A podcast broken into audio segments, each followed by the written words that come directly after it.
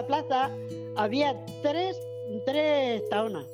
And there in the square there were three tahonas, bakehouses, where the bread was baked because it was needed at home, and then taken there on boards that were put on top of the head. There was Aunt Paula's oven, Aunt Marina's oven. I don't know if it was Marina. Well, there were three bakehouses. Later they started to make more modern ovens and then they closed those, of course. They would bake it there and pay with bread. They gave them one or two, depending on what they brought, because there was no money.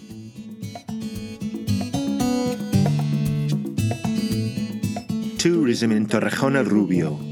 Smart tourist signs in audio format. Plaza España.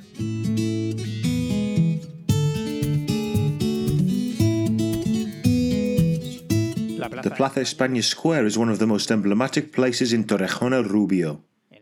We find the oldest buildings in the town centre there, where the Carvajal family has a significant presence. The building of the St. Michael Archangel Church began in the second half of the 15th century, and it was a church closely linked to the Carvajals from the beginning. It was the pantheon of this important noble family.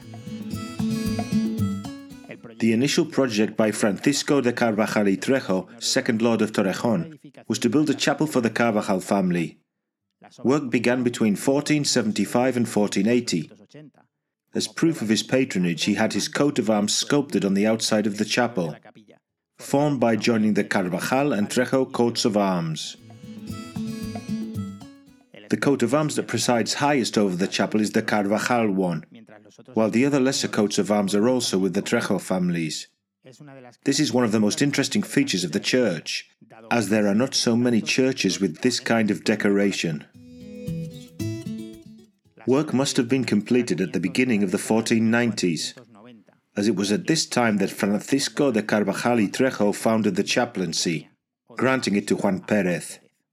This priest left for the evangelization of the New World, and it was Francisco de Carvajal y Valderrabanos who founded a new chaplaincy in 1522, in a will in which he also ordered the construction of an altarpiece under which his tomb was to be placed, whose location had to be an arch close to the altar.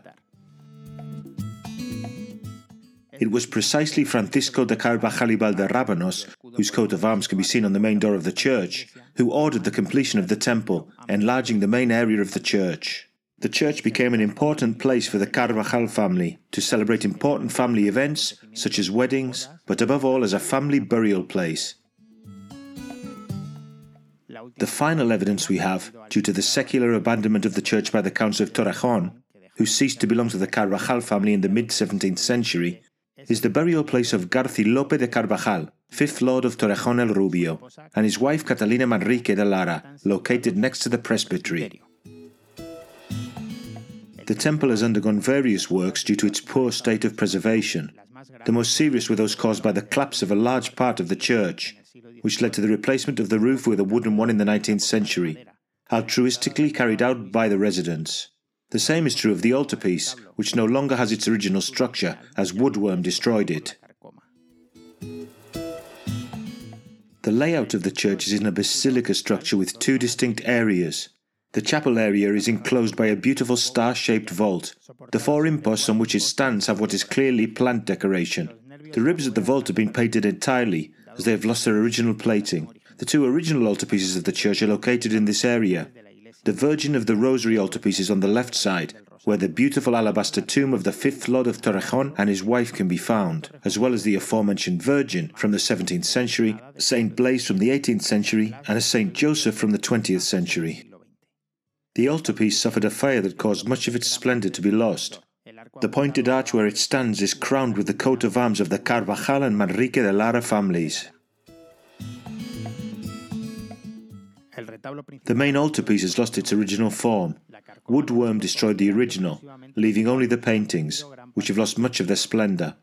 Despite what some authors claim, the altarpiece dates from the 16th century.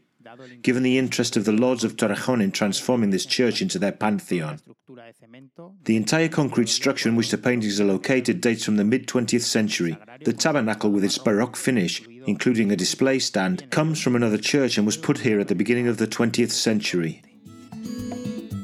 The second part of the church is separated from the first by a pointed or drop arch. This area is simpler. Its roof is made of wood, which is rather crude. Everything suggests that it was a solution to the collapse of the original one and that it was built in the 19th century. The choir is in this area, built on top of two bell shaped arches and a ribbed vault.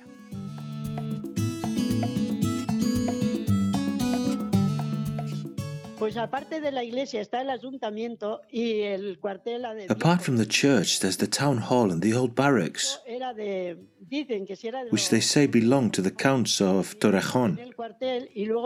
They lived in the barracks, and then they built a small chapel, followed by the church. The Lords of Torrejon's fortified house is next to the St. Michael Archangel Church. They are currently being used as the town hall and as a social centre, while only preserving some elements such as the stately entrance door in the former and the entire facade in the case of the latter.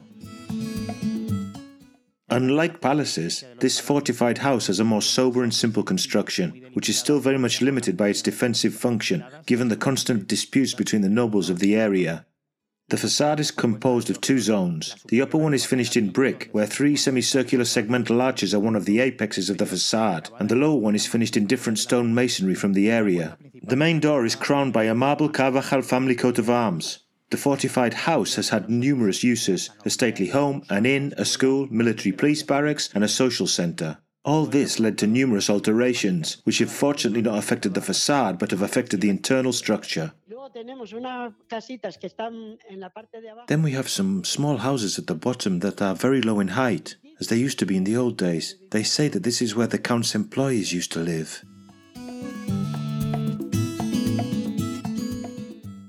The same is true of the current town hall. An interesting granite ashlar door has been found during recent building work, made of the same material as the coat of arms on the upper part. This coat of arms belongs to Don Francisco de Carvajal y Manrique de Lara, sixth lord of the town, and named first count on the 31st of January 1602, just a year after his death.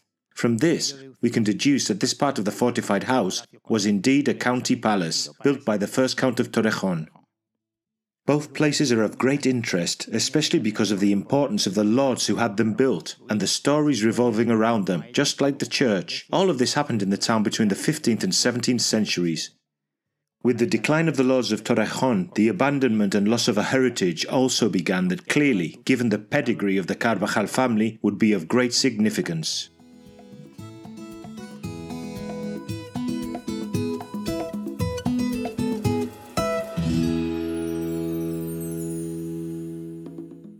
A production for Radio Viajera, financed within the framework of the Project for the Development of Smart Villages of the Government of Extremadura and the European Union, with the support of the Torrejon El Rubio Town Council.